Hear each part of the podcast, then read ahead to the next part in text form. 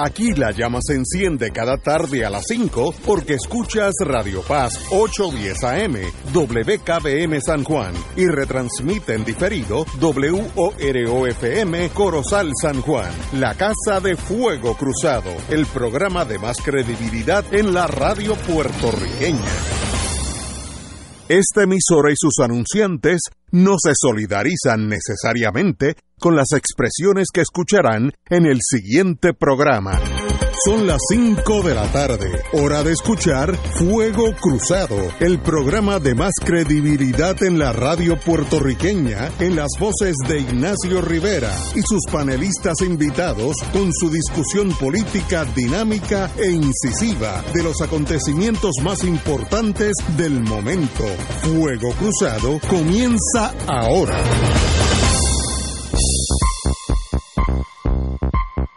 Amigos y amigas de Fuego Cruzado, eh, no sé si está hoy en el aire, ¿me oyen? Sí. Muy bien, antes que todo, eh, saludo Wilma Reverón, distinguida amiga y hermana, y el ex senador Jay Ortiz Daliot. Eh, saludos a ambos caballeros.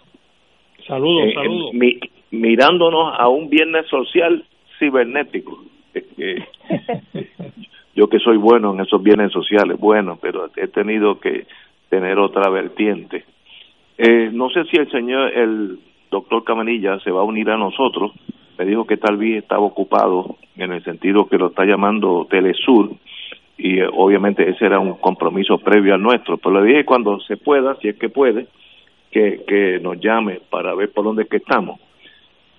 Esta tarde vamos a invertir el programa usualmente las cosas, la política de Estados Unidos o la, la política extranjera de Europa, Asia, lo tenemos para la segunda mitad, pero hoy es algo que sencillamente que eh, por la mañanita cuando Yello Ortiz Daliot, el ex senador, me indicó sobre esta noticia, yo juraba que estaba vacilando porque es tan absurda que no puede ser realidad. Lo único que es verdad y estoy hablando del presidente Trump, eh, la noticia que sale al mundo entero hoy, hace 21, 21 minutos salió esta noticia al mundo entero. La empresa que fabrica el desinfectante Lysol, Lysol en Puerto Rico, advirtió este viernes que sus productos no están hechos para ingerirse al tratar de combatir el nuevo virus, eh, coronavirus horas después que el presidente Trump expresara esa posibilidad durante una conferencia de prensa de la Casa Blanca. Eso fue lo que me dijo yo al principio por la mañana. Pensé que estaba todavía bajo el efecto de, no tener café suficiente. La EPA, que es la agencia del gobierno federal eh, ambiental, indicó que solo se debe usar los desinfectantes sobre las superficies. Estoy citando la EPA. Jamás aplique el producto a sí mismo ni a otro. No, ingiere, no ingiera desinfectantes, indicó la EPA. Eh, este señor dijo, el, el presidente dijo el jueves, que los investigadores estudiaban los efectos de los desinfectantes sobre el virus y se preguntó si podrían aplicarse a la persona. El virus afecta terriblemente los pulmones, así que sería interesante verificarlo. El fabricante Lysol indicó en una enérgica advertencia que no se puede usar eh, para ingerir y que no sigamos conjeturas recientes. Lysol está siendo fino, pero se está refiriendo a la estupidez que dijo el presidente Trump. Cito, como empresa global, líder de productos de salud y higiene, debemos aclarar que bajo ninguna circunstancia se deben introducir nuestros productos en el cuerpo humano por inyección, ingestión o cualquier otra vía. Eh, eso sencillamente, pues, satisfizo saber que ellos no está loco, a eso de las 7 de la mañana que, que hablamos, y que sencillamente el que está loco es el presidente que ha dicho una cosa que la gente se puede hasta suicidar si siguen lo que el presidente de Estados Unidos en una hora oficial, hablando desde la Casa Blanca, indicó que se está estudiando esa posibilidad. elimine el coronavirus, que obviamente estamos en manos de un demente, es la única forma de, analizarlo sin, sin ser muy apasionado. Pero como usted fue el que trajo la noticia, compañero Ortiz Dalios, usted tiene la palabra. Gracias, Ignacio, y saludos a Wilma y saludos a toda la radio audiencia. Mira, esto surge, esto surge ayer en la conferencia diaria que dan sobre el coronavirus por las tardes el presidente con toda la prensa norteamericana. Y él presenta al director de un laboratorio eh, en el Homeland Security que están haciendo eh, pruebas sobre cómo afecta el calor eh, ya sea artificial o del sol, al virus sobre superficies y también los desinfectantes, cómo afecta. Entonces, una de las cosas que él dice es que eh, el desinfectante elimina el virus sobre una superficie en un minuto y el calor también tiene un efecto de destruir el virus. Entonces, la luz del sol, ¿no? que son los rayos ultravioletas, y el presidente inmediatamente, porque él no deja terminar a nadie, eh, interrumpe y te voy a leer lo que dijo en inglés y, veremos si lo podemos traducir. Dice el presidente, estoy citando, supposing we hit the body with tremendous, whether it's ultraviolet or just a very powerful light, and I think you say that that has been checked, that has not been checked, but you're going to test it. And then I said, supposing you brought the light inside the body, la luz dentro del cuerpo, which you can either do through the skin or in some other way. And I think you said you're going to test it. It sounds interesting. Increíble. And then I see the Increíble. where it knocks out in a minute el virus, un minuto, and it's there. Y estoy seguro. A way we can do something y, like that by injection inside or almost a cleaning because you see it gets in the lungs and it does a tremendous number on the lungs. So it will be interesting to check that out. O sea, Increíble. Este tipo está, como tú dijiste, demente, eh, Ignacio. Demente en la palabra. Los rayos ultravioletas vamos a metértelos en tu cuerpo de alguna manera para que limpie el cuerpo de la, del virus. Y si no funciona la luz, te vamos a inyectar desinfectante para que te limpie los pulmones de la misma manera que lo limpia en una superficie en un minuto. Oye, pero acá, el problema de esto, Ignacio, es que tú y yo y Wilma sabemos que es una barbaridad lo que está diciendo y eso obviamente no lo vamos a hacer. Pero hay personas en, Estados Unidos y en el mundo de que posiblemente este es el presidente de los Estados Unidos diciendo una barbaridad como esa, se lo creen de la misma manera que se creyó la pareja de Arizona sobre la droga que combate la malaria y tan pronto el presidente dijo que eso era un no game changer, los tipos fueron al, y se y se y se ingerieron la la, la, la, la, la droga de la malaria y el esposo de la señora falleció el otro día. O sea, estamos hablando de una persona que, que, que, que simplemente se cree hoy filmando el proyecto de, de ayuda eh, el, cuarto, el tercer proyecto de ayuda, dijo que era un chiste. Pues esto no es un chiste, señor esto presidente, no esto no es un chiste. ¿Entiendes? Eh, Así que estamos ante una persona totalmente incoherente, totalmente sin consideración pues, a lo que pueden hacer las personas que lo están escuchando, siendo él el primer ejecutivo de la nación más poderosa del mundo. Eh, doctor Cabanilla, ¿está en la línea? Sí, estoy aquí. Muy bien, pues díganos por dónde vamos. Eh, no, no le voy ni a pedir la opinión de si el Lysol, si yo me tomo un, buche de Lysol me limpia los pulmones. No, no le voy a preguntar eso porque entonces pensaría que nosotros estábamos igual de demencia. Así que dígame por dónde vamos en torno a la pandemia y Puerto Rico. Bueno, antes de eso yo quería dar mi opinión también acerca de lo de Trump, de lo que dijo, lo que dijo anoche porque yo encuentro sumamente interesante. Eh, yo creo que como él tiene unos seguidores que son tan imbéciles o más imbéciles que él, que lo van a creer, se van a tomar el cloro o el licor, lo que sea, se van a morir y vamos a salir de toda esa gente que son los que lo respaldan a él. Así que yo estoy alterado con la compañía de licor que se puso a decir que no, que no lo hicieran, que lo hagan. que lo hagan, así salimos de ello. Porque la verdad es que a quién se le ocurre, ninguna persona con dos sentidos, con dos, con, dos dedos de frente, se le ocurre tomarse cloro y tomarse lisol.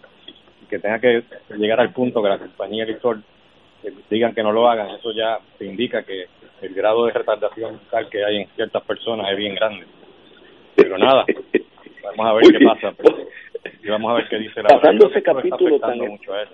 ¿Por dónde estamos? Todas estas conferencias de prensa lo que hace es que le están, están sacando para afuera todos los defectos y todos los, problemas que tiene este hombre, porque cada vez está deteriorándose más.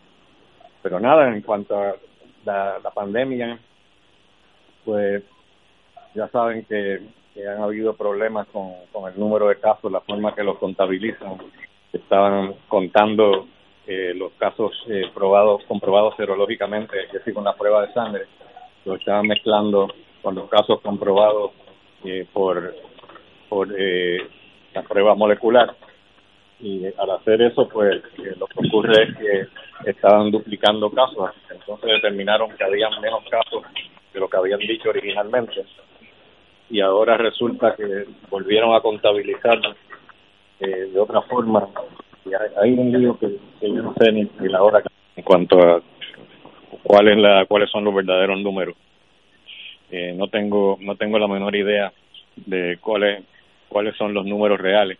Así que siento no poder dar mi opinión en cuanto a eso. No sé si todavía puedo seguir creyendo, me imagino que sí, puedo seguir creyendo en el número de casos eh, que están admitidos a, las unidades de intensivo y que hay cuántas camas de intensivo hay disponibles, cuántas camas eh, de unidad eh, eh, de, presión negativa están disponibles. Si son ciertos esos números, pues las cosas van bien. realmente está está mejorando la situación. Eso, eso es una buena forma de medirlo. Sí, yo creo que es la mejor forma. realmente yo creo que es la mejor forma. Y los hospitales, la realidad es que están vacíos. Eh, Así que yo creo que, que vamos bien eh, en, ese sentido, yo creo que estamos bien. Lo que entonces me hace preguntarme a mí, y ahí pues eh, lo, refiero a la columna que escribí ayer en el Nuevo Día, ¿por qué si vamos tan bien tienen que coger el centro de convenciones Pedro Rosselló y convertirlo en un hospital? Eso no hace sentido en absoluto. Eso lo que hicieron fue que copiaron, copiaron el, el modelo de Nueva York que no le funcionó, porque convertir el centro de convenciones Javits eh, en un hospital fue un fracaso. Abrieron 4.000 camas y se usaron 40 y tuvieron que cerrarlo después. Así que me parece que eso es un error craso y sería una pérdida, un gasto de, montones de millones de dólares. Pero el secretario de Salud, que parece que tiene suficientes neuronas eh, y parece que una persona bastante seria y está contemplando no hacer eso a menos que, que, que aumente el número de, o que aumente la demanda por, por camas de hospital eh, mucho más de lo que está. Así que por lo menos salió hablando de eso eh, en el periódico hoy. No sé si fue que leyó la columna mía, porque le estaba pidiendo precisamente que tienen que haber eh, cifras, ¿no? Que nos digan, pues está, estamos proyectando que para mayo o junio, lo que sea, vamos a tener una demanda por tantas cuantas eh, camas y no vamos a dar abasto, pero no están diciéndonos eso, no, no están dando ninguna cifra en absoluto. Estamos sí, en otras palabras. Sí, estamos como, como viajando este a, ciegas, ¿no?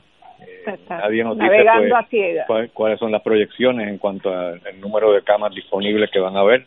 Eh, solamente sabemos lo que hay ahora eh, y lo que hay ahora no, no está aumentando, o sea, la demanda por camas de intensivo y por camas de presión negativa, cuarto de presión negativa, no está aumentando, al contrario, ha bajado. Así que yo creo que todo está bastante bajo control y por el momento no creo que sea necesario hacer ninguna ninguna barbaridad como convertir el, el centro de convenciones en un hospital. Sí.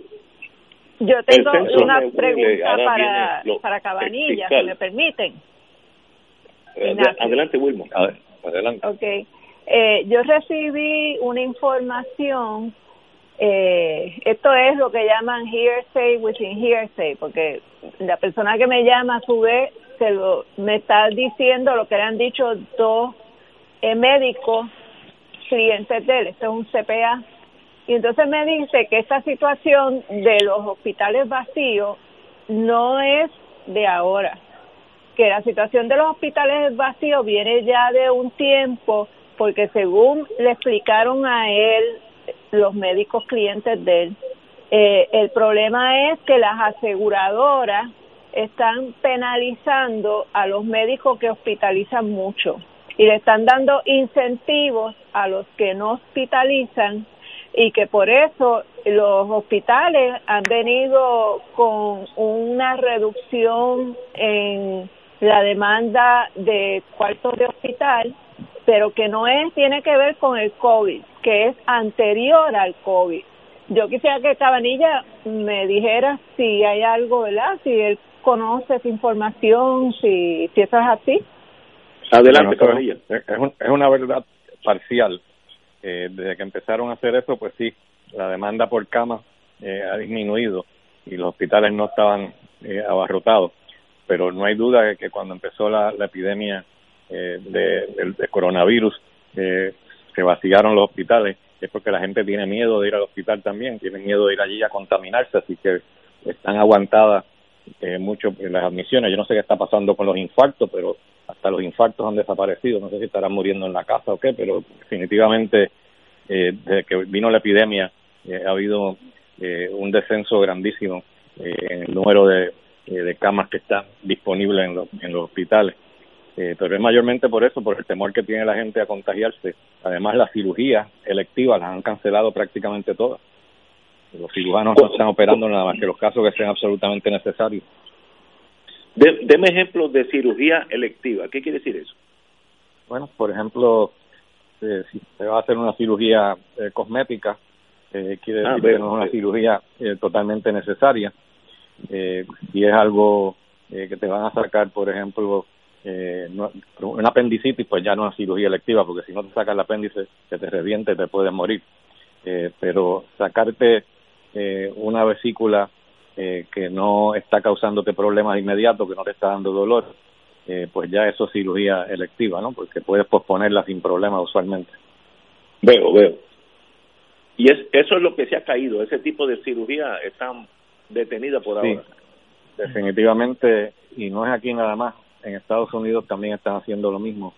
En gran parte es porque los médicos eh, están tratando de, de evitar lo más posible eh, estar en contacto con, con personas que puedan eh, contagiarlos, ¿no? Y que todo, todo eso está contribuyendo muchísimo a, vaciar los, hospitales. En Estados Unidos está ocurriendo lo mismo también. Lo mismo, el mismo síndrome. Wow. Eh, doctor, el lunes el señor secretario de Salud indicó que va a tener unos números eh, más fidedignos a la realidad eh, esperemos que usted entre aquí a nosotros con nosotros el lunes a ver si por lo menos sabemos cuántos están infectados, cuándo se han curado, cuándo han muerto, lo, lo básico. No estoy pidiendo un trabajo científico, lo, la contabilidad básica. Así que esperemos que, que nos llame el lunes a esta misma hora, a las 5, para podernos referir a lo que el secretario de Salud dijo que iba a decir el, el lunes. Y, también me gustaría que comentara sobre la noticia que sacó el Nuevo Día de que 87 personas en el aeropuerto Luis Muñoz Marín dan positivo en la prueba rápida de COVID-19. Mira, yo creo que eso es eh, un estimado que está bastante por debajo de la realidad. ¿Sabes por qué? Conmigo trabaja una doctora eh, que el esposo estaba destacado en, Kuwait y después de un montón de tiempo por allá pues regresó y estuvo en cuarentena dos semanas en, en Texas, entonces se montó en un avión para venir para Puerto Rico, eh, regresar a donde la familia eh, y él pues estaba esperanzado de cuando llegara a Puerto Rico le hicieran la prueba rápida como se supone que le estén haciendo a todos los, pasajeros que desembarcan en el, en el aeropuerto Luis Muñoz Marín, porque él había tenido un episodio febril eh, que él piensa que puede haber sido a lo mejor que le dio coronavirus, pero nunca se chequeó. Entonces dijo, pues ahora aprovecho, cuando llegue a Puerto Rico me hacen la prueba. No le hicieron la prueba cuando él preguntó que por qué no lo estaban haciendo, no, solamente la gente que tiene fiebre hacemos la prueba. Ya sabemos que eso es una farsa porque vienen los, los pacientes vienen eh, con Tilenol en el cuerpo para precisamente cuando le tomen la temperatura que no los vayan a agarrar. Así que estamos dependiendo de la prueba rápida para poder identificar esos casos. Y no sé Así que esos 87 estoy seguro que probablemente es el doble de eso. Wow. Eh, doctor y, y, la, y la gobernadora le pidió a la, a la administración eh, Federal Aviation Agency eh, que le permitiera detener los vuelos a Puerto Rico de pasajeros y lo que dice la noticia es que y eso ella nunca lo informó. Ella informó cuando hizo la gestión pero nunca habíamos sabido cuál había sido el resultado de la gestión. Ahora nos enteramos en este artículo que la FAA le dijo que no que no iban a permitir que, que se cerraran los aeropuertos en Puerto Rico. Muy bien. Doctor Cabanilla pero le, le permitieron solamente aterrizar en el Luis Muñoz Marín. Tengo entendido que eso es así concentrarlo en Muñoz Marín. Exacto eh, doctor Pero estaba pidiendo que, que, un viernes, que, lo eh, y espero que el lunes volvamos a vernos, a, oírnos para poder hablar un poco más si, si es que el secretario de Salud eh, tira números más certeros. Como siempre, un privilegio tenerlo aquí con nosotros. Nos sentimos honrados, doctor Cabanilla. Hablamos el lunes. Señores, tenemos que ir a una pausa, vamos a una pausa y regresamos con el compañero Trump que dijo que si usted toma cloro, sol, sol eh, así de loco está, eh, se puede mejorar. Vamos a una pausa. Fuego Cruzado está contigo en todo Puerto Rico. Hoy Puerto Rico vive momentos que han cambiado nuestro diario vivir. El coronavirus ya es una pandemia a nivel mundial. Por el bien de los más vulnerables y tus seres queridos, evitemos su propagación y contagio. La radio siempre ha estado en los momentos más importantes de tu vida. Ahora más que nunca estamos contigo. Por eso únete a nosotros y quédate en tu casa. Conéctate, somos tu mejor compañía para informarte, orientarte y entretenerte. Un mensaje de la Asociación de Radiodifusores y esta emisora. Escucha los sábados a las 5 de la tarde para servirte un programa del Colegio de Profesionales del Trabajo Social de Puerto Rico con los temas de interés a la comunidad. Recuerda, los sábados a las 5 de la tarde para servirte por Radio Paz 810. Fuego Cruzado, el programa de más credibilidad en la radio puertorriqueña, es ahora la tribuna abierta de análisis noticioso, con diversas perspectivas que exploran el trasfondo de lo que acontece a diario y cómo nos afecta. Escucha Ignacio Rivera y sus panelistas invitados de lunes a viernes en Fuego Cruzado en transmisión diferida a las 10 de la noche por Oro 92.5 FM. En Oro 92.5 FM, Radio Paz 810 y el Canal 13 estamos trabajando a tono con la emergencia que en estos momentos está viviendo Puerto Rico. Estamos ofreciendo nuestros servicios al máximo con el personal disponible según nos permitan las circunstancias. Si tiene un mensaje para ofrecer a sus asociados, clientes o personal, solo tiene que llamar al 787-349-7949, 787-552-0825 y nuestros empleados le comunicarán al personal de ventas para atender su necesidad. A nuestros clientes estén en comunicación con su ejecutivo o ejecutiva de ventas que con continúan ofreciendo sus servicios como de costumbre. Recuerden los teléfonos 787-349-7949 y 787-552-0825.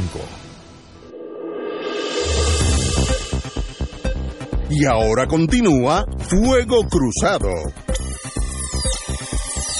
Señores, nos quedamos analizando, porque es más, más preocupante de lo que da a parecer, las indicaciones del señor presidente, que él dice que hay que investigar el hecho de si, si usted toma Lysol, pues le va a limpiar los pulmones. Primero que si no toma algo, no va a los pulmones, va al, va al estómago, pero él no sabe de anatomía absolutamente nada.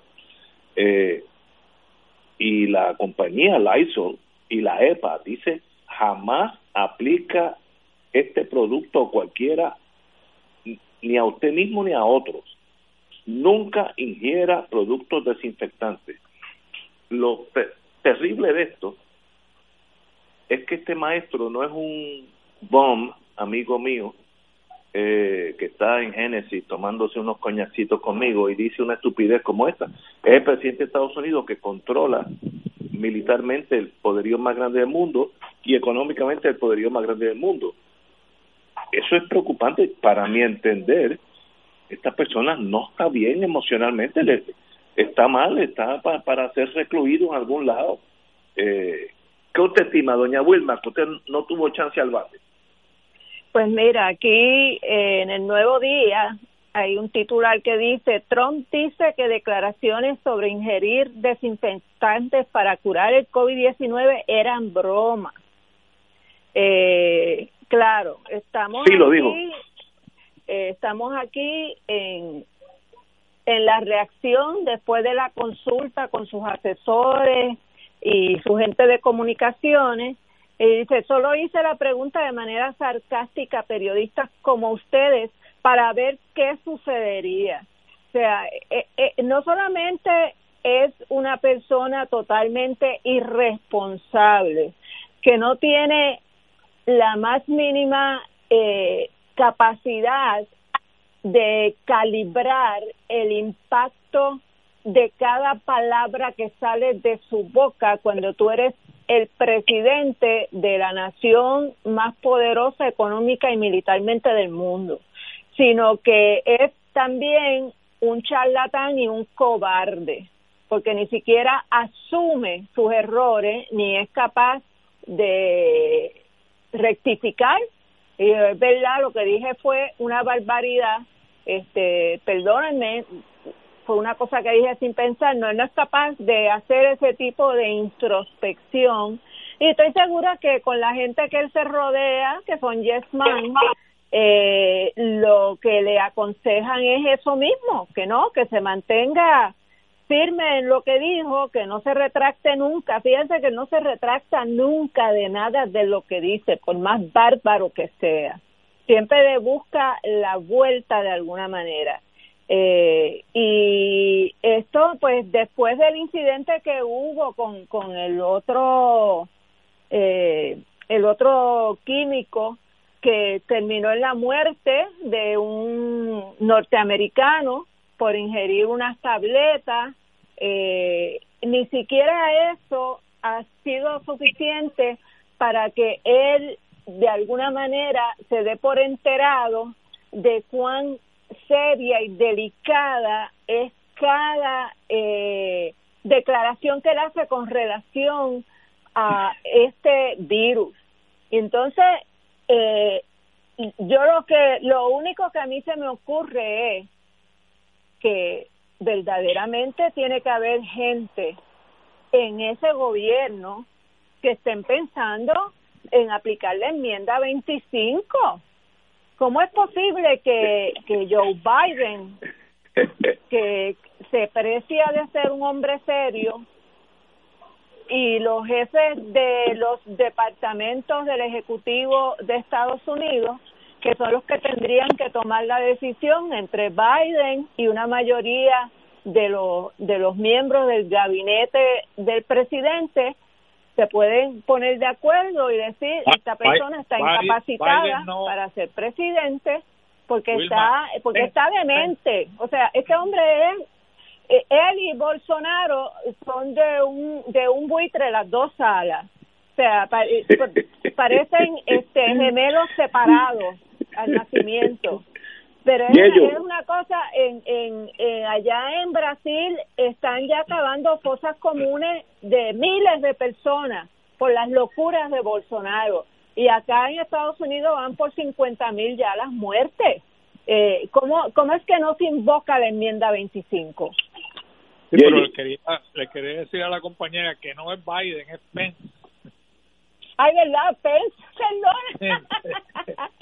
Biden es el que va a derrotar, Sí, sí, sí, esperemos, en noviembre a Trump. sí, sí, es Eh, que como yo sí. los veo blanquitos y con cana y pelo blanco, no, lo, no los distingo mucho. Oye, pero fíjate, una cosa que hay que señalar, Ignacio y Wilma.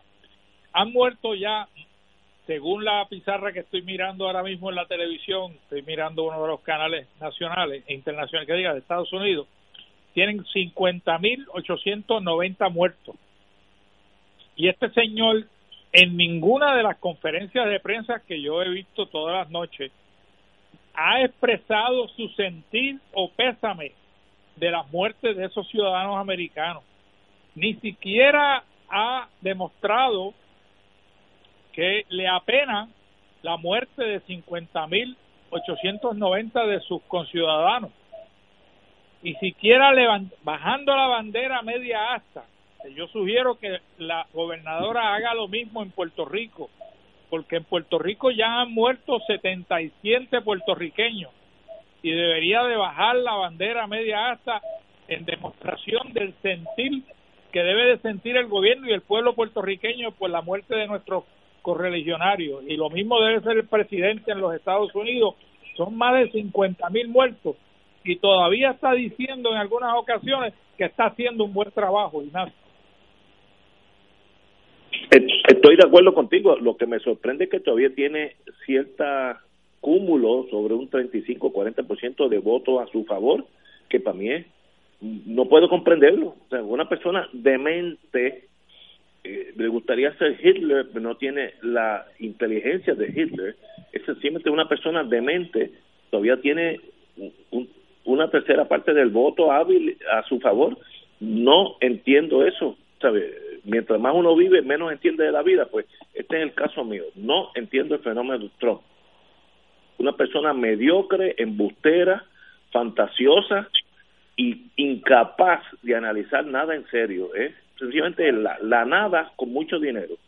No sé cómo ustedes lo miran, pero de verdad es muy deprimente porque ese señor, según el último cuento del mundo de inteligencia, tiene más de mil, mil bombas de hidrógeno bajo su dedo y si él un día dice se acabó el mundo, posiblemente se acabó el mundo. Es una cosa trágica. Eh, Wilma dijo algo que de lo cual no sé la contestación, pero cuando vengamos de la cuando vengamos de la pausa tenemos que analizar. Bolsonaro tomó una decisión más allá de Trump.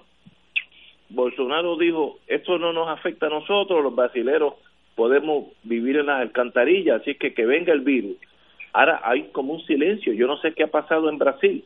Vamos a una pausa y si alguien de ustedes dos sabe algo más de Brasil de lo que yo sé, que es muy poco, vamos a hablar de tal vez Bolsonaro o es un loco o un genio. Vamos a una pausa. Fuego Cruzado está contigo en todo Puerto Rico.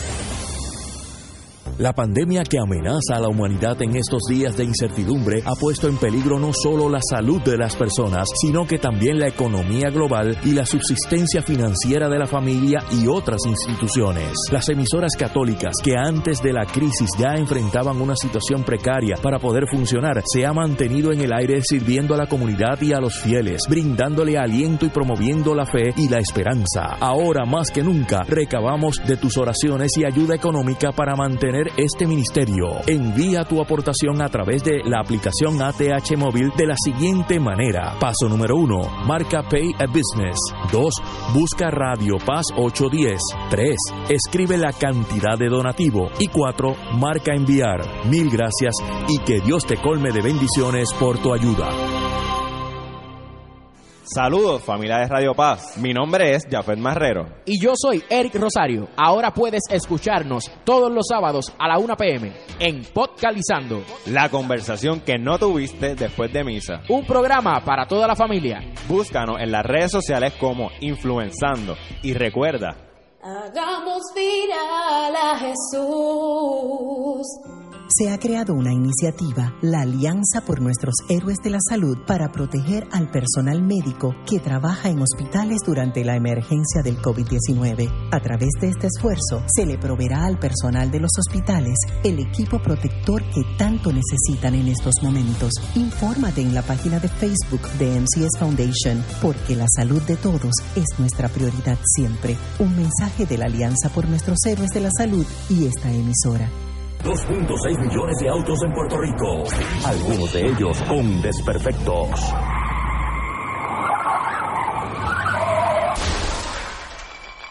Autocontrol. Tu carro. Tu carro. Tu mundo. Lunes a viernes a las 11 de la mañana por Radio Paz 810 AM.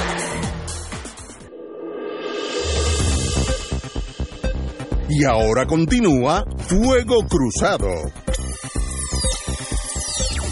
Indicara anteriormente, la compañera Wilma Reverón me levantó banderita que yo había abandonado, tal vez buscando mi propia sanidad mental. Y es que yo me he olvidado de Brasil, que hace un mes más o menos el presidente de la nación, el señor Bolsonaro, indicó, yo no voy a hacer nada, nada se va a cerrar, Brasil va a seguir como sigue y que nosotros no hay virus que nos toque porque nosotros podemos vivir hasta en las alcantarillas, digo algo por el estilo. Y entonces es una actitud semi-kamikaze que es que se mueran los que tienen que morir y los que sobrevivan seremos inmunes al, al virus, eh, que es una cosa más allá de Trump. Trump por lo menos se ve compelido a hacer algo. No, este no va a hacer nada, lo dijo, hasta ahí yo me quedé, pero de ahí para abajo yo no sé nada. Wilma, ¿tú sabes algo más de Brasil? Sí, mijo, yo veo Telesur y RT todos los días, porque es los únicos sitios donde uno puede conseguir información fuera de Estados Unidos. Eh, en Brasil estamos hablando de que hay 52.995 casos confirmados, 3.670 muertes, nada más que en el viernes ya vamos por 19 infecciones y 357 muertes el viernes. Y estamos hablando de una población de 209 millones, o sea que tienen, eh, Estados Unidos tiene sobre 300 millones. 360. Ah, 370. O sea que tiene como, como eh, 100 millones menos, ¿no? Eh, y ya va por 36 mil, adiós, 3.670 muertes y 52.995 casos confirmados. Así que, eh, y, y la gráfica del COVID-19, de la progresión del COVID-19, le para los pelos a cualquiera, como va este aumentando, pero de una manera eh, dramática. Y este hombre, simple y sencillamente, ha dejado a ese pueblo y, y, y como siempre, ¿quiénes son los que están muriendo? Pues son la gente de las favelas, son la gente de las comunidades indígenas, son la gente de los inmigrantes, este, son la gente de los afrodescendientes. Eh, ahí es donde se están acumulando porque Brasil sí que tiene unas divisiones raciales que, que no existe la segregación racial oficialmente, pero sociológicamente Brasil es un país sumamente eh, dividido racialmente. Hay una élite blanca eh, poderosísima, este, riquísima, eh, que simple y sencillamente no le importa que se mueran por los miles y los millones si son afrodescendientes o indígenas eh, o inmigrantes y, y, y, es verdaderamente una tragedia humana que a Brasil le haya tocado enfrentarse a esta pandemia con esa persona, ese truán irresponsable que es Jair Bolsonaro, que, que quiere que quiere, imagínate que el asesor de él, de su campaña, cuando, cuando él se vio atrás, ¿a quién trajo? A Steve Bannon, de asesor de su campaña, que fue el mismo que trajo Trump cuando a los seis meses antes de las elecciones estaba perdiendo, que fue el mismo que le dijo, eh, habla eh, todas esas barbaridades que tú dices, porque eso es lo que le gusta al pueblo. Y lo mismo le dijo a Bolsonaro con el resultado de que también salió electo. Yo no sé si esto va a ayudar a impactar en la conciencia de, esa, de esos segmentos de la población, pero van a aprender la lección de una manera bien dramática. Estoy totalmente de acuerdo. Yello.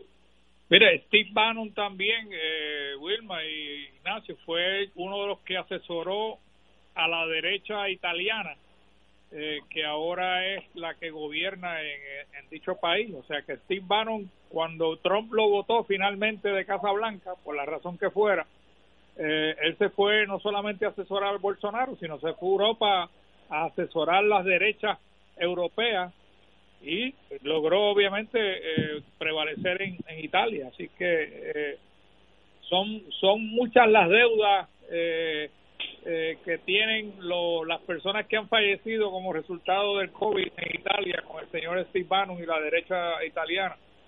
Eh, fíjate, lo de Brasil, lo de Brasil hay que tenerlo en el siguiente contexto.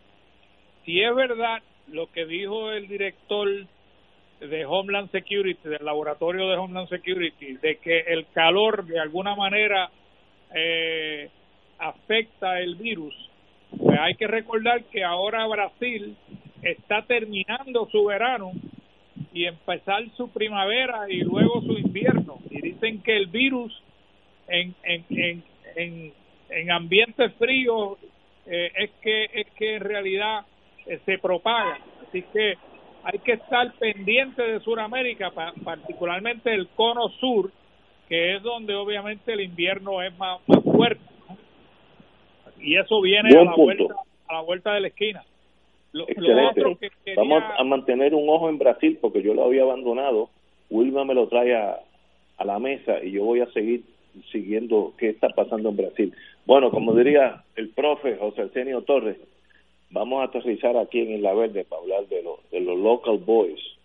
Eh, el Departamento de Salud de todos nosotros, digo esto para que Wilma y, ellos se afecten, le compró a la empresa puertorriqueña 313 LLC 100.500 pruebas rápidas de detección del virus a un costo de 36 a 45 cada prueba para un total de 3.6 millones a través de un intermediario con sede en México. Aunque dichas pruebas se pueden conseguir directamente del fabricante chino por menos de 3 dólares cada una. Y el nuevo día hizo su trabajo, hay que felicitarlo, donde hay una confirmación de eh, la, un intento de compra periodístico de esta de esta eh, estas pruebas y cito, estimado señor Santiago, el mejor precio que le puedo ofrecer a base de 100 mil eh, pruebas de COVID-19 sería de 2.95 por prueba. El kit sería en 20 paquetes con un valor de 52, 51 dólares, etcétera, etcétera. El nuevo día hizo más que el Departamento de Salud, que consiguió una cotización donde se hubiera eh, economizado millones de dólares millones de dólares yo no sé cómo analizar esto porque esto es después de Apex que fue una intentona de un megatumbe y la 393 cómo se llama esta cosa 313 313 LLC 313 LLC lo hizo le pagaron y cobraron mil por ciento más por cada prueba. ¿Alguien le importa eso o es que yo, yo estoy totalmente obsoleto? Lo que prueba esto, y sé que la gobernadora dijo, ella no tiene nada que ver con esto, nadie sabe nada porque el, cover-up es clásico, pero demuestra, vamos a quitar el mens rea, que nadie actuó con mente criminal, que tampoco estoy dispuesto a estipularlo, pero inarguendo, vamos a eliminar actos ilegales, demuestra una ineptitud burocrática, administrativa, que sube hasta la fortaleza porque ella es la gobernadora de Puerto Rico. Ella no puede decir, no, yo no sé nada. Ella dijo, dijo una cosa que lo ha repetido varias veces y la tengo por aquí. Eh, soy una mujer de ley y orden. Yo soy una mujer de ley y orden. Bueno, y todos nosotros, eso es un llame. Eh, eh, yo tengo dos gatas de Dios San Juan aquí recogidas en casa y estoy segura que las dos dirían lo mismo. Así que eso no, no ha dicho nada. Ineptitud crasa en el manejo del dinero del pueblo. Y por eso es que la Junta de Control Fiscal y el mismo presidente Trump dice, vélalos, que estos muchachos se van para segunda base y se roban la segunda base si los deja, con mucha razón. Lo mínimo que hay es ineptitud del gobierno de Puerto Rico. Y la gobernadora es esta señora.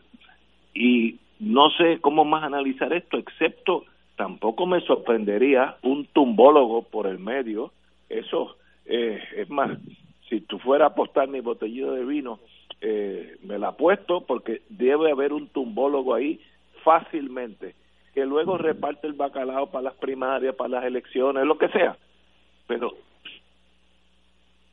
cuarto mundo eh, funcionando y nosotros nos creíamos que nosotros estamos como una lanza en la punta del progreso y estamos atrás con los corruptos del mundo. Wilma. Yo no sé si fue que yo lo soñé anoche, pero yo creo que yo vi esta noticia eh, digitalmente anoche y esta mañana cuando mi esposo trajo los periódicos y lo veo en primera plana y yo digo, pues pues no fue que lo soñé, no fue una pesadilla, es, es una realidad, esto sucedió y sucedió contemporáneamente al, al tumbe de Sigue siendo una pesadilla. Sí, eh, fíjate, porque esto fue el 20 y 24 de marzo y finalmente el 30 que hacen la compra.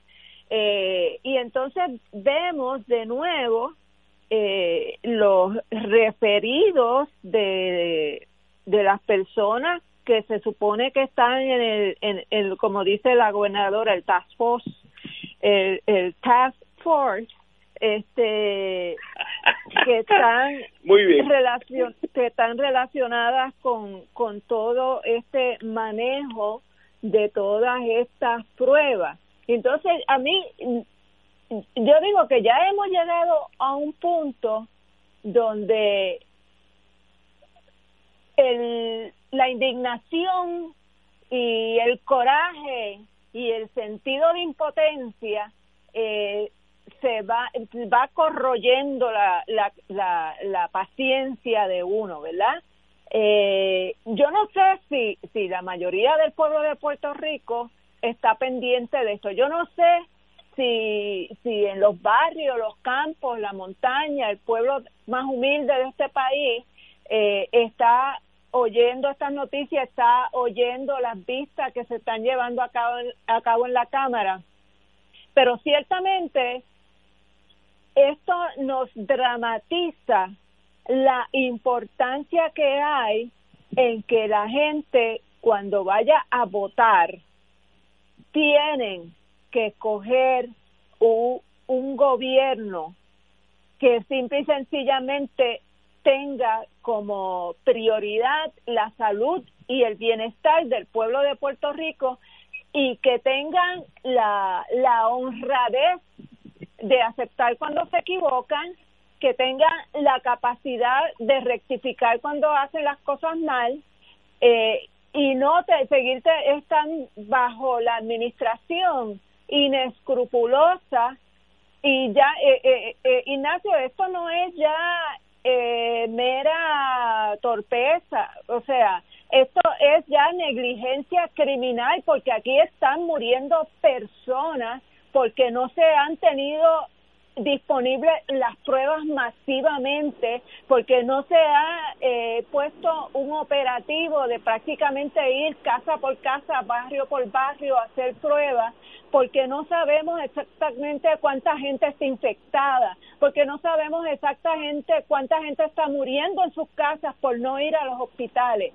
Y, y, y es tanta el coraje el coraje que uno tiene que sentir cuando uno se enfrenta con la despachatez de que lo que te contesta esta señora sea, ay, yo no sé nada, yo llegué ahora mismo, ¿cuándo pasó? Yo no estaba allí, yo no tengo que ver con eso, yo no soy la que hago las compras, yo no tengo que aprobar eso, yo no tengo ninguna responsabilidad, yo soy una mujer de ley y orden.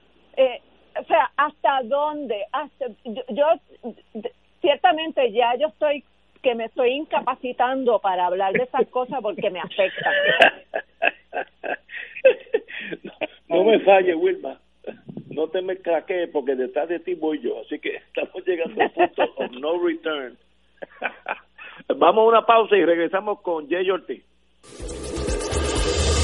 Fuego Cruzado está contigo en todo Puerto Rico. Fuego Cruzado, el programa de más credibilidad en la radio puertorriqueña, es ahora la tribuna abierta de análisis noticioso, con diversas perspectivas que exploran el trasfondo de lo que acontece a diario y cómo nos afecta. Escucha Ignacio Rivera y sus panelistas invitados de lunes a viernes en Fuego Cruzado en transmisión diferida a las 10 de la noche por Oro 92.5 FM. Ante las grandes dificultades y pruebas a las que nos enfrenta la vida, podemos buscar la oportunidad para enriquecer nuestra unión familiar. Tengamos presente los consejos que nos dan los profesionales de la salud.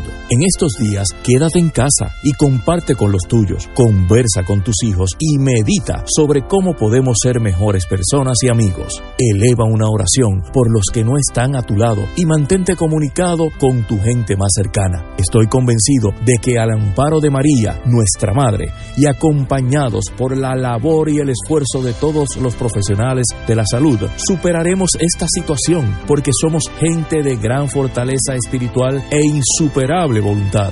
A nombre de toda nuestra iglesia, reciban todos los que escuchan la bendición. Que el Señor les bendiga y les proteja siempre. Este es un servicio público de tus emisoras Radio Paz 810 AM, Radio Oro 92.5, Canal 13 y el periódico El Visitante. Fanático del deporte, la mejor información y el mejor análisis lo escuchas los sábados a las 2 de la tarde por Impacto Deportivo con Javier Sabat y el más completo elenco en deportes por Radio Paz 810 AM y en las redes sociales Facebook Impacto Deportivo Radio PR Twitter e Instagram Impacto underscore Deport juntos, impactando el deporte nacional. Radio Paz te ofrece el mejor motivo para levantarte temprano y disfrutar el comienzo de un nuevo día de lunes a viernes con Enrique Liboy y Radio Paz en la mañana. La dosis perfecta de noticias, deportes y éxitos musicales de todos los tiempos, humor y curiosidades, calendario de actividades y tus peticiones musicales por el 787-300-4982. Conéctate con el 810 AM de lunes a viernes con Enrique Liboy y Radio Paz en la mañana. Y ahora continúa Fuego Cruzado. Regresamos, amigos y amigas. Nos quedamos, el compañero José Ortiz Daliot, en el hecho del saqueo, la palabra que yo empleo, de fondos públicos con esta compra después de Apex, que era un tumbe, pues esto sí lo dieron y vendieron pruebas médicas y el nuevo día, que no es el Departamento de Salud, no tiene todos esos doctores chocando unos con otros por los pasillos, se puso en contacto con la compañía china y está dispuesto a venderle 2.95 por prueba y nosotros la compramos entre 36 y 45 dólares cada una. Una cosa que es sencillamente negligencia atroz, no sin sin meternos en si hay un tumbólogo, que estoy seguro que lo hay, pero aún sin eso es negligencia. ¿Qué hacemos? Eh, nos vamos del país, nos apeamos de la de la vida y, dejamos que el país corra hacia el cuarto nivel del mundo. Eh, Yello, ¿cómo tú lo ves? Bueno, mira, eh, tú dijiste que si había un tumbólogo. Bueno, yo creo que el, el nuevo día identificó el tumbólogo. Sí, Se llama Juan Juan Suárez Lemus. Eh, Sí. un contribuyente y un activista del PNP y tiene obviamente esta transacción similares a la similar a la, a la de Apex, o sea, esto era un eh, 313 LLS, LLC, perdón, era una compañía que no se dedicaba a hacer nada en la industria de la salud, igual que a Apex, que era una empresa de construcción. Esta era una empresa de consultoría, pero que consultaba en, asuntos de desarrollo de tecnología, en nada en la industria de salud. Y el 18 de marzo del 2020, o sea, los otros días, apenas varios días después que se declaró la cuarentena, decidió añadir a la salud como una de las industrias a la que le daría servicio. Y ahí vino el, el- el- el tumbe de los 3.6 millones de dólares, creo que fueron, por estas pruebas que compró el gobierno de Puerto Rico y que como tú bien dijiste, no existe como ni, ni, ni la, no sé, ni una cintila de curiosidad de parte de los funcionarios públicos que atienden estas compras en el Departamento de Salud, de ellos, por alguna manera o alguna otra razón, cerciorarse de que el precio que le están cobrando es el precio justo y razonable. Y yo creo que sí hay causa de acción, pero como esta secretaria de justicia que tenemos no investiga nada, ni hace nada para, para, ayudar al pueblo de Puerto Rico, pues estamos, olvídate de esto, eh, eh, no, yo no sé qué hacer tampoco, Ignacio. estamos todos perdidos. Oye, tú has tocado un tema que yo no lo había meditado en el día de hoy. La Secretaría de Justicia ¿Qué está investigando en esta catástrofe humana, médica, de fondos públicos? ¿Está haciendo algo? Sencillamente está allí, como dicen en, el, en la burocracia americana, doing time. Eh, a ver si cualifica para la pensión. Ese es su trabajo.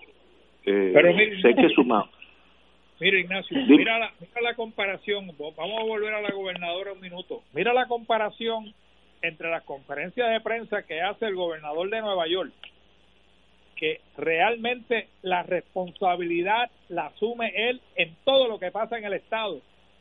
Y esta señora de que tenemos en Fortaleza, como dijo Wilma y como dijiste tú hace un momento atrás, no asume ninguna responsabilidad. Es igual que Trump en ese sentido, ninguna responsabilidad de lo que sucede en su gobierno, porque no es el gobierno ya de Ricky Rosselló, es el gobierno de ella. Y ella no asume ninguna responsabilidad. Estoy de acuerdo contigo. Yo creo que a diferencia de Cuomo, como tú, yo lo oí esta mañana, y tú te das cuenta que es alguien que está a cargo de su estado, que en realidad es un país porque el, el, estado de Nueva York puede ser un país en Europa. ¿Tú te das cuenta que... 19 millones. Eh, hay una persona a cargo de, ese estado. Aquí ella dice, yo soy una mujer de ley y orden. ¿Y, y qué tiene que ver eso con esto? Eh, comprar una una prueba de coronavirus mil veces más caro, eso no le toca a usted nada, no, usted no dice nada, ah, eso no es lo mío, porque salud es soberano, ¿no? salud no es Bulgaria, o sea, no es una agencia que se responde usted. Eh, cuidado, y yo sé, ella no tiene anticuerpos, ahora estamos hablando de, de infecciones. Ella no ha tenido tiempo para tener anticuerpos para los buscólogos, los tumbólogos, que hacen más daño que el virus. Hacen más daño que el virus. Esa gente están, mientras nosotros estamos durmiendo, están pensando cómo dar un tumbe yo he conocido en mi vida varios de ellos, no estoy diciendo, pero existen, esa maldad existe y son de la gente más bien vestida, más correcta, no se apean de un Mercedes-Benz, ni, olvídate tú, pero son peligrosísimos. Y esta señora, por su trayectoria anterior, no conoce que eso existe. Entonces camina por un sendero rodeado de panteras, tigres, boa, constrictor, cobra, todos peligrosos y se la van a comer, la van a destruir y una vez que la destruyan y saquen su dinerito, ni la conocen, porque ya yo he pasado su etapa dos o tres veces en mi vida. Luego, los mismos que chuparon de esa teta, la, la, la tiran a pérdida, porque yo lo he visto ya. Así que, señora gobernadora, abra su ojo, contrate a alguien que tenga esa maldad ya, esa experiencia que existen en Puerto Rico, cinco o diez personas que le pueden asesorar de cachete para que usted salga de la jungla o por lo menos comprenda la jungla donde usted se ha metido. Si no, va a desaparecer no es maldad, eh, o en la, primaria o en las elecciones. Y ellos, que tenga malicia, que tenga malicia. Yo, yo no yo no diría que ella no tiene malicia porque esta mujer ha sido fiscal, ha sido procuradora de la mujer, ha sido secretaria de justicia. O sea, ella ha visto todo lo malo que se puede ver en una sociedad, ella lo conoce y ella e, ella lo que pasa es que es de las que eh, eh, ¿cómo es? esconde la ropa y, y se tira al agua, ¿verdad? Este, pero es que no, es que mira, eh, no, no es solamente que el, el precio que estamos pagando en esta emergencia de no tener los recursos para atenderla, porque no tenemos las pruebas que necesitamos, no se están haciendo las pruebas que necesitamos. Esto esto tenía que ser una estrategia, como dijo una doctora, no me acuerdo quién fue, que tiene tres patas, era el lockdown, las pruebas y el, el seguimiento de las personas infectadas. Eh, eh, eh, y entonces aquí nos quedamos con la mesa con una sola pata y se derrumbó. No hay, como ha dicho, dijo Cabanilla, no hay ninguna confiabilidad en las estadísticas. No, ¿Cómo se pueden hacer proyecciones de una reapertura sin unas estadísticas confiables? Y entonces, y mientras tanto, los comedores escolares no se abren para alimentar a nuestros niños que deben estar pasando hambre. Eh, aquí hay también una noticia de, de primera hora sobre los envejecientes abandonados durante la pandemia. Y aquí también viene la responsabilidad de los ciudadanos, porque aquí hay unos envejecientes que los están dejando solos, teniendo familiares, y no solamente que los dejan solos, sino que le tumban sus chavitos, le, porque dependen de ellos para que le hagan la comprita, para que les compren los medicamentos, le entregan su ATH y sus tarjetas y lo que hacen es que le tumban el dinero. Y el, la procuradora de los envejecientes está atendiendo las querellas que le llegan, pero yo me imagino que si le llegan ochenta y pico, ochenta y dos querellas durante la cuarentena, eso tiene que estar reproduciendo diez veces.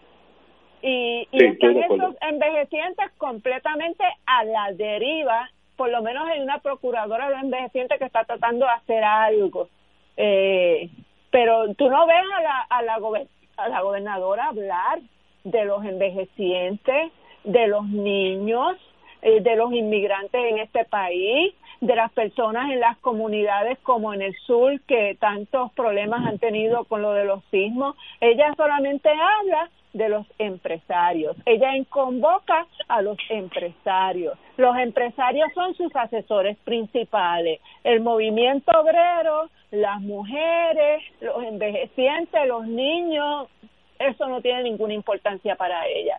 Y eso es una tragedia. Y yo como mujer me siento vergüenza ajena de que una mujer gobernadora sea tan poco sensible.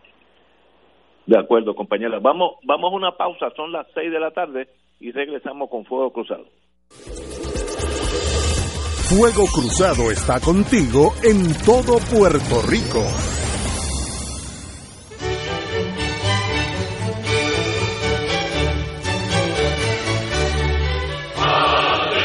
Reina del cielo, alégrate, aleluya. Porque el que mereciste llevar en tu seno resucitó como lo había dicho. Aleluya. Ruega por nosotros a Dios. Gózate y alégrate, Virgen María. Aleluya. Porque ha resucitado Dios verdaderamente. Oremos. Oh Dios, que por la resurrección de tu Hijo, nuestro Señor Jesucristo, has llenado el mundo de alegría. Concédenos por intercesión de su Madre, la Virgen María, llegar a alcanzar los gozos eternos por Jesucristo nuestro Señor. Gloria al Padre, al Hijo y al Espíritu Santo, como era en un principio, ahora y siempre, por los siglos de los siglos. Amén.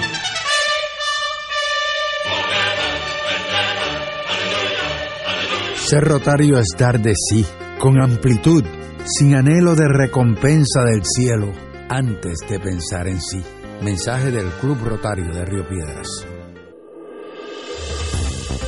Aquí la llama se enciende cada tarde a las 5 porque escuchas Radio Paz 810 AM, WKBM San Juan y retransmite en diferido WOROFM Corozal San Juan, la Casa de Fuego Cruzado, el programa de más credibilidad en la radio puertorriqueña.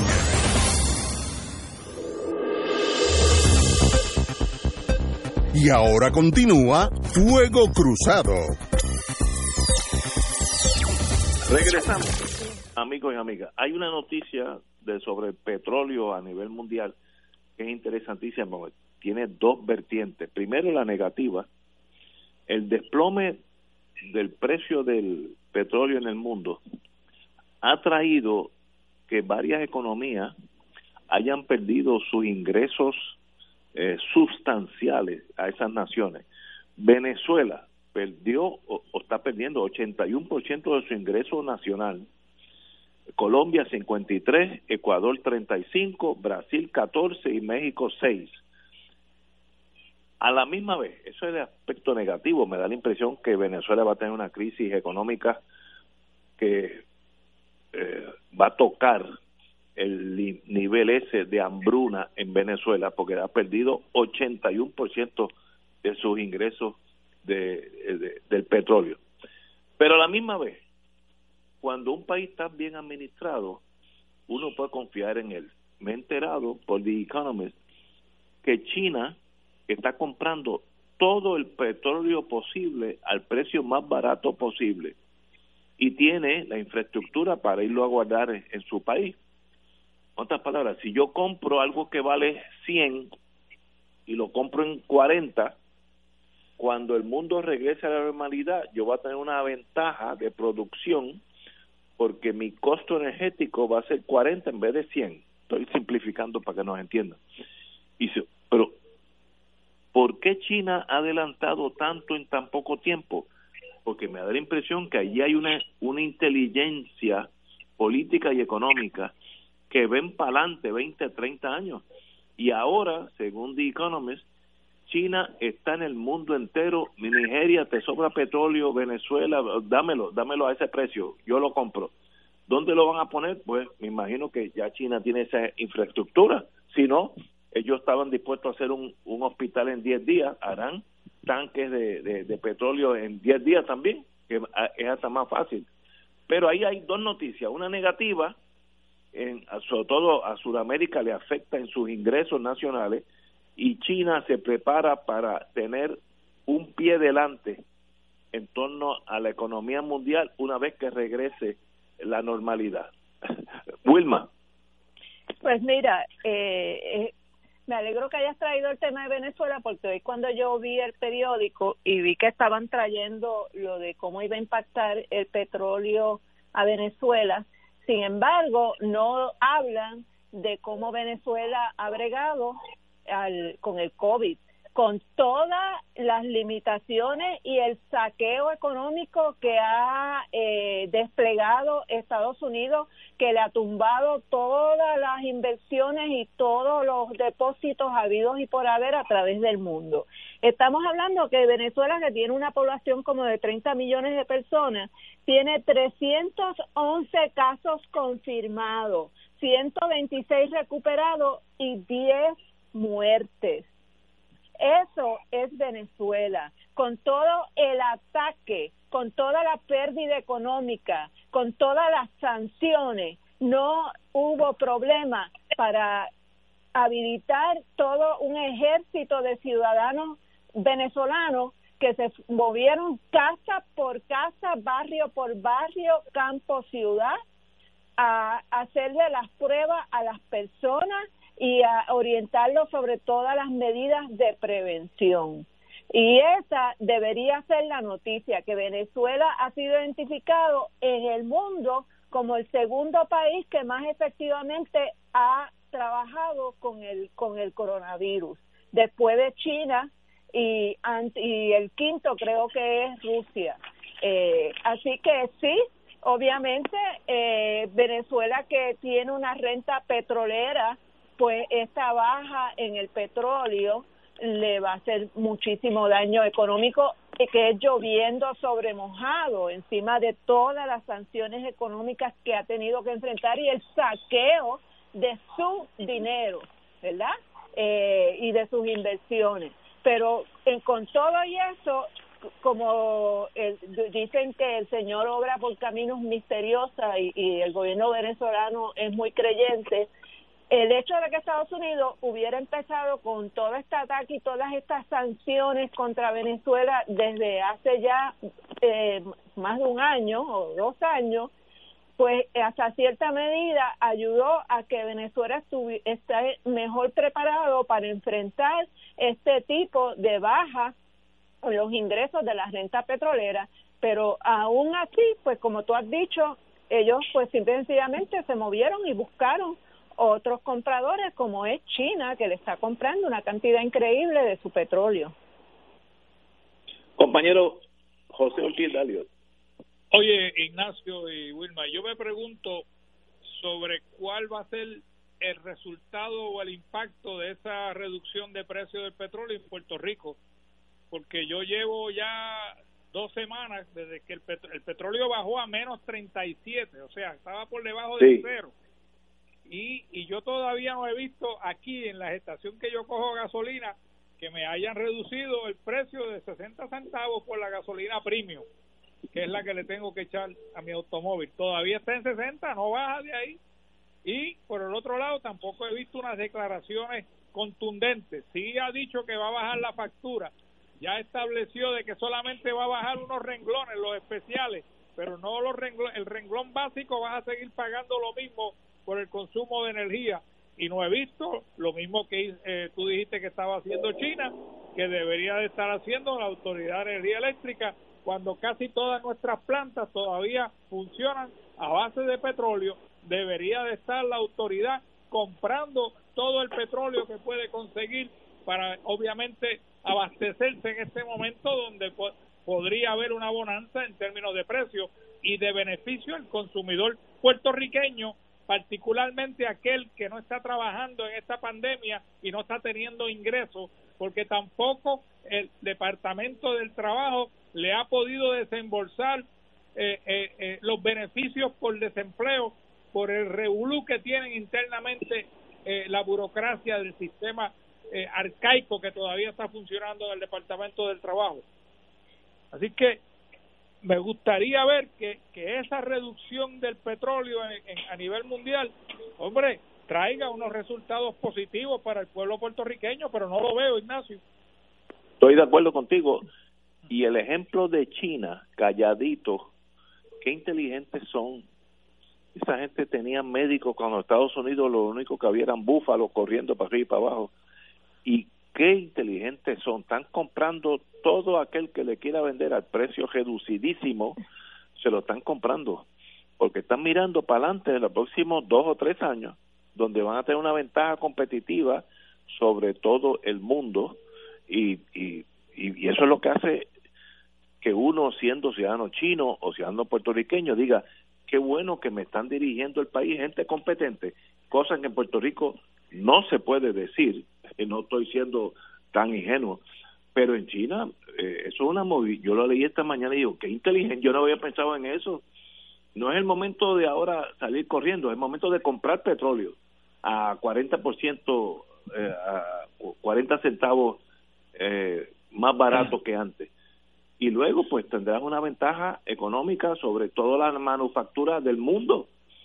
Pero para eso tú necesitas un gobierno que piense con miras al país y hacia los años venideros.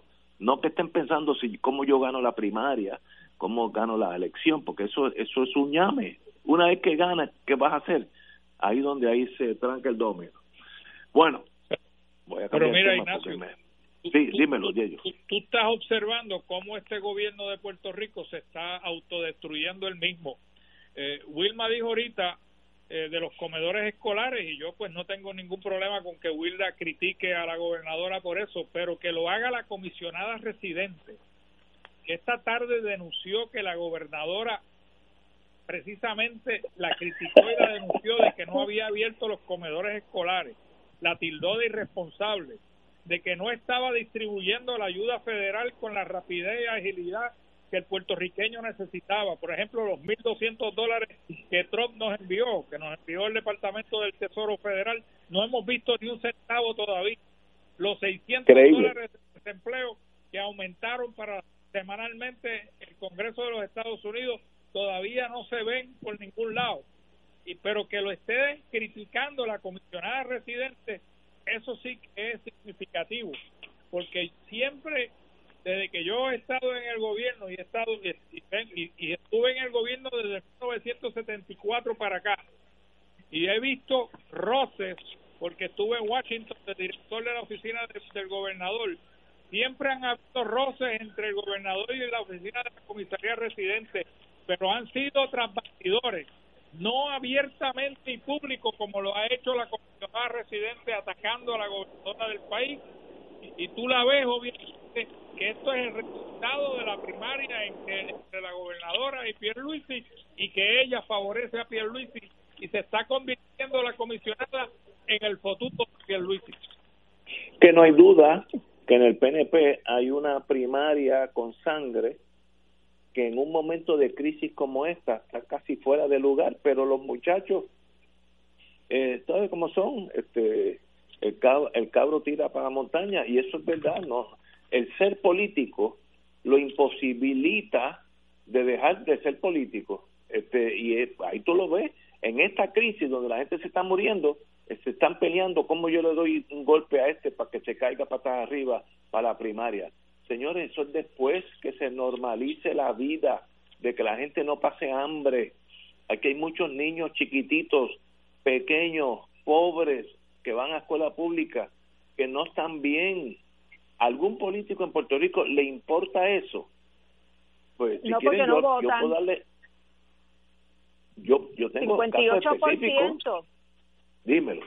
Yo, Wilma. 58% de los niños de este país viven bajo niveles de pobreza y esos pero niños ahora- dependen de ese desayuno y ese almuerzo de los comedores escolares y, ¿Y eso es no una negligencia eso? otra negligencia criminal encima de las anteriores que está cometiendo este gobierno dejando a esos niños hambrientos eh, y pasando y cómo los niños se supone que sean eh, productivos que puedan asimilar las las las enseñanzas si no están bien alimentados. Eso está más que corroborado. Un niño hambriento no va a tener la capacidad, el, el desarrollo de su capacidad intelectual y emocional como sería normal que lo tuviera un niño que está bien cuidado y bien alimentado. E- e- Esto es destruyendo el futuro de este país, al cual obviamente no quieren para nada. Pero mira, vamos a cambiar la nota a algo positivo, Ignacio. La noticia positiva del viernes tiene que ver con la agricultura.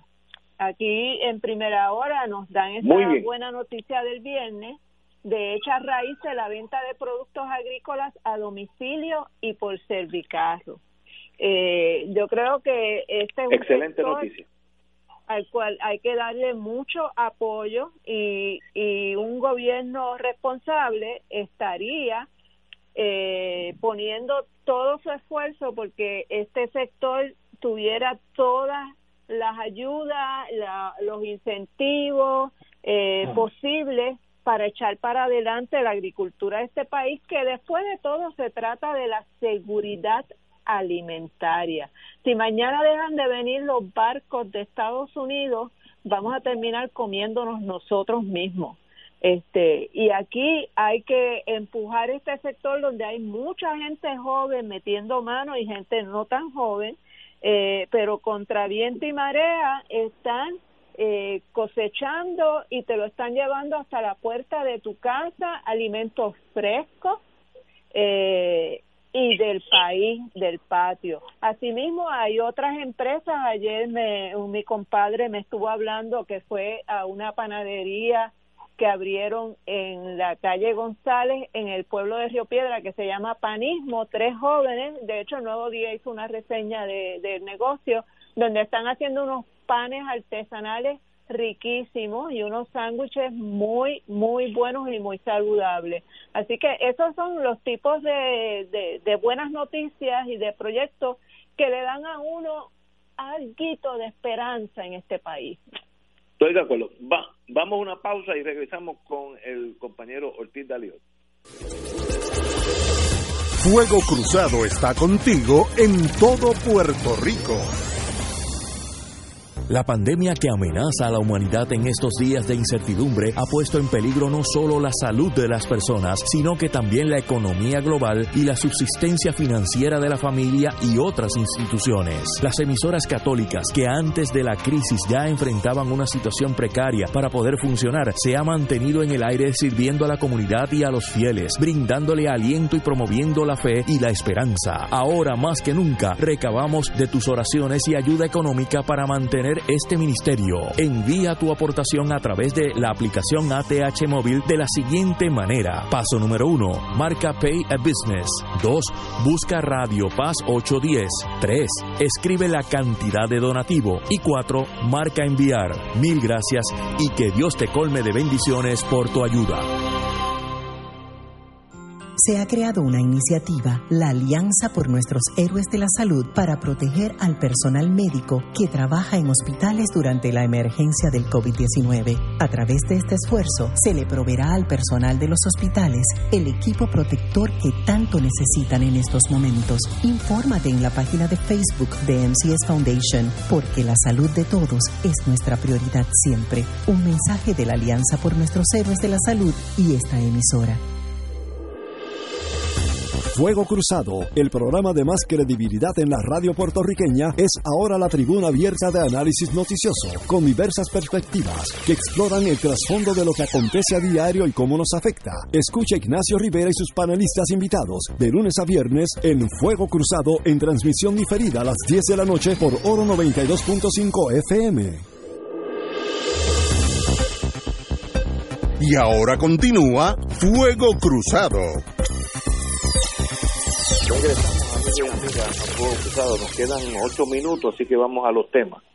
La directora ejecutiva de la Junta de Supervisión Fiscal, la amiga Natalie Yaresco, señala que la protección de la ciudadanía es primordial, pero que el gobierno de Puerto Rico debe comenzar una reapertura de la economía lenta y gradualmente eso ha ido pasando por toda Europa.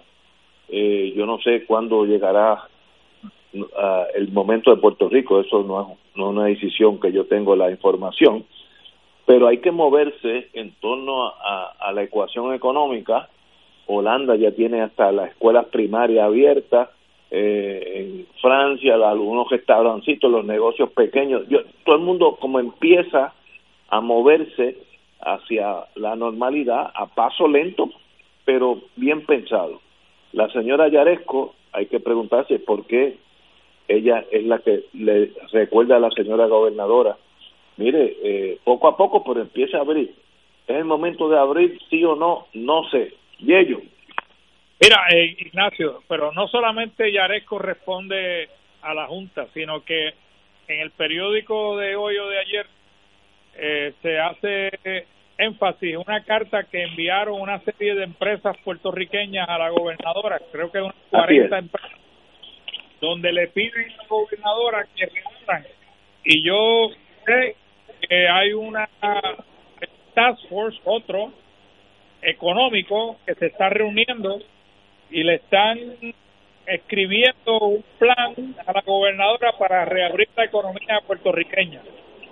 El problema que eso tiene en este momento es que el secretario de Salud, señor González, había dicho que el pico de las infecciones de COVID sería o terminaría más o menos en la semana del 8 de mayo.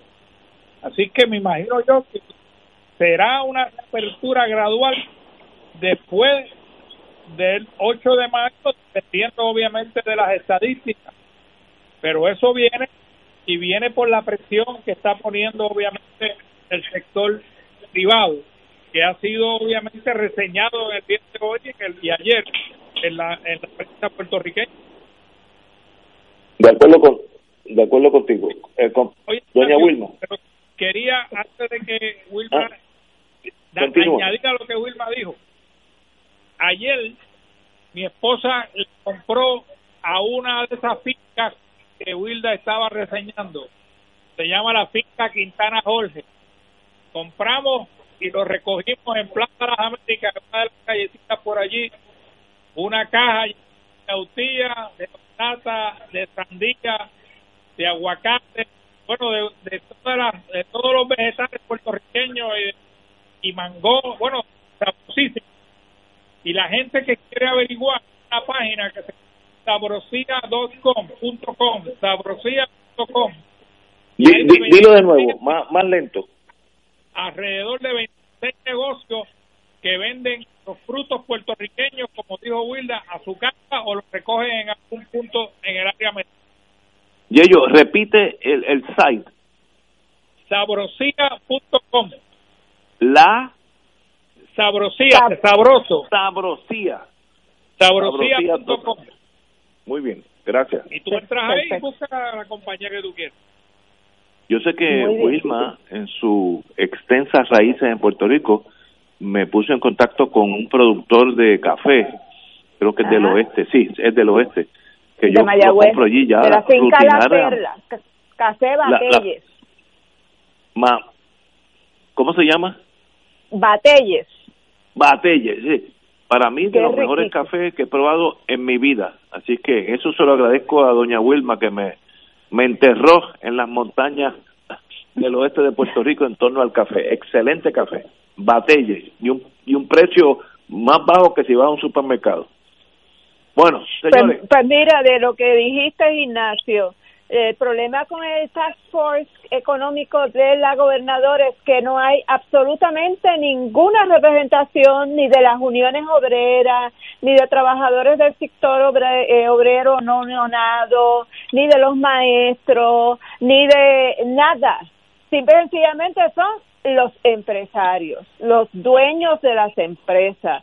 Y yo creo que eso es una locura uno eh, tomar una decisión tan importante como esa, donde se le va a jugar la vida a miles de personas sin tener el insumo de los que van a tener que trabajar allí por 7.25 la hora, arriesgar a contagiarse porque lo porque la empresa quiera eh, seguir haciendo sus ganancias.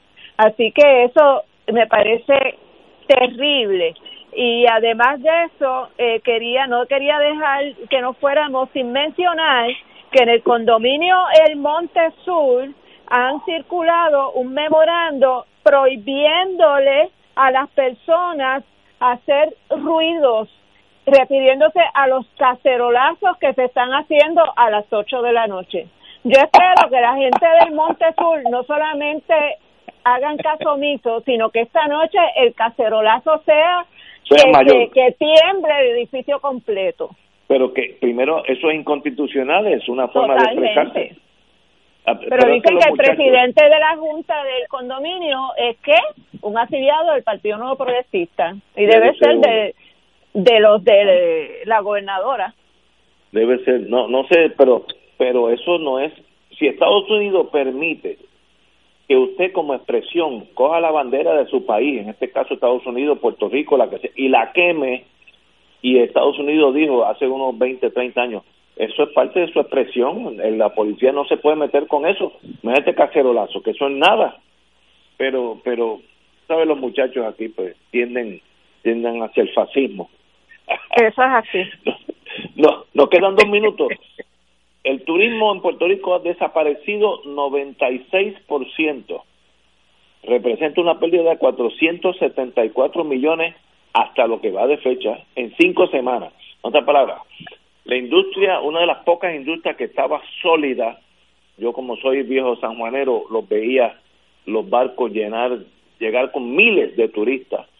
Eh, eso ha desaparecido y me da la impresión, much to my regret, que van a pasar años antes que esa industria regrese a la normalidad. ¿Qué nos tiene que decir, Wilma? Bueno, eh, yo recuerdo que lo que José Caraballo Cueto, el economista, dijo en algún momento, es que en realidad ese tipo de turismo de los barcos en Puerto Rico no representaba una cantidad sustancial del turismo en su totalidad que aquí el turismo que deja el dinero es el de los el de los Airbnb, el de los hoteles, de la gente que efectivamente se quedan aquí, eh, consumen aquí, duermen aquí eh, porque los otros pues vienen, a lo mejor te entran a un restaurante, a lo mejor se toman una piña colada, pero no, en realidad no, lo de los barcos no es, no, que no debe preocupar tanto como sí el, el otro turismo, pero nuevamente pues es cuestión de, ¿verdad? Eso es una realidad mundial, no solo Puerto Rico.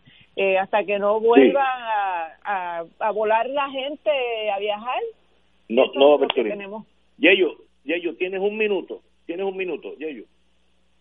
Nada, de a la gente mucha paciencia y continuar obviamente en cuarentena porque eso es para el beneficio del pueblo de Puerto Rico, excepto que, como dijo Wilda, la mesa está coja porque las otras dos patas de las cosas que se tienen que hacer no se están haciendo, que son las pruebas y el, el contact tracing, ¿no? el rastreo de, de contacto. Esas cosas hay que hacer para que pueda reabrir la economía puertorriqueña. Hasta que esas cosas no sucedan, no se pueden hacer, Ignacio. Mi único pedido a la gobernadora que abra las barberías, porque ya yo empiezo a parecerme el monstruo de la Laguna Negra.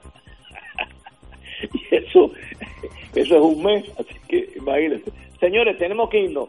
Un privilegio, compañero Ortiz Daliot y doña Wilma Reverón, un privilegio para Fuego Cruzado que estén con nosotros. Que lo pasen bien. Hasta el Igual a ustedes, cuídense. Let it be.